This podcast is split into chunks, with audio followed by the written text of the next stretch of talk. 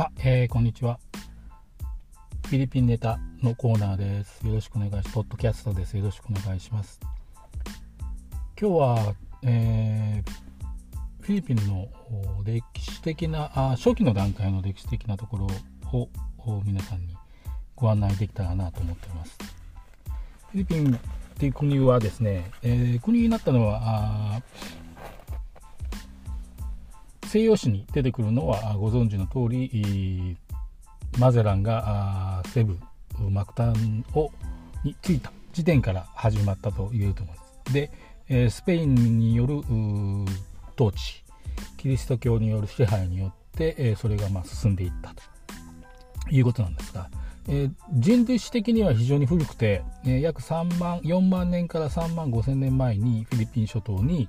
え人類は到達してます。でその到達した人類がそのうちの一部がオーストラリアやミクロネシアに渡っていったあるいは日本列島台湾、沖縄を通じて日本列島の方へ渡っていったんではないかというふうに言われています。これは現在の東シナ海南シナ海という部分が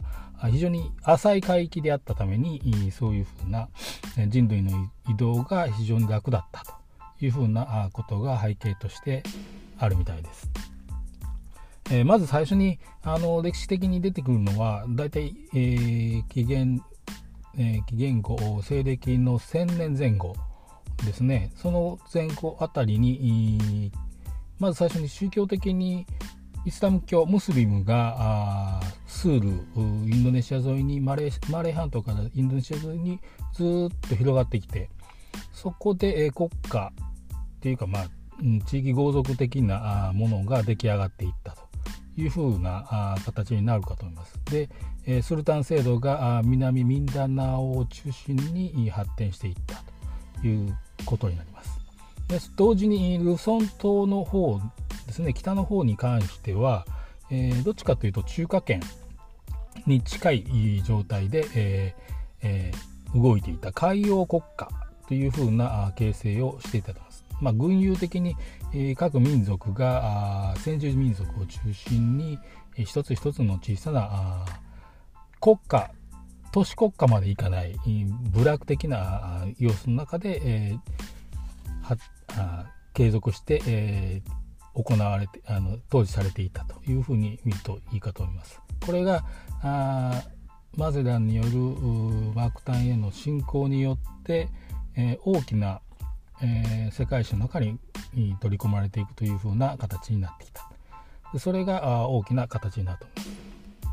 ます、同時にスペインによる統治が始まったのは西部を中心にしたところでマニラにルソン島に及んでくるにあたってはその当時中華系の国家がマニラ湾を中心にしたデルタ地帯にあったんですけれども、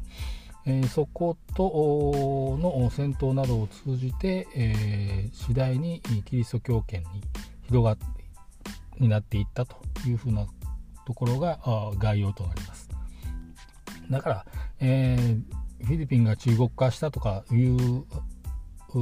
ことを言われますけども現実的にはもう昔から中国の経済圏の一部であったというふうに言っていいかと思います。また同時にこの時期に関してはあ日本の日本人ですね。日本人があこの東南アジア一帯に徐々に進出をしてきていまして、えー、でこれが大体戦国時代平安時代にあたって、えー、徐々にこの辺りに日本人が影響力を及ぼすようになってきたっていうふうな記述資料なども残っています。でそういった中で、えー、徐々に、えー、スペインの統治がどんどんどんどん広がっていってスペインとムスリムとの関係が悪化した中で、えー、どんどんムスリム地域を侵食していくというふうな形があこのフィリピンでも起こったというふうな形になります。それがああ約400年間えフィリピンで統治を行ったスペインという大きな国の流れではの中であったというふうな形になります。今日はこれぐらいにしておきます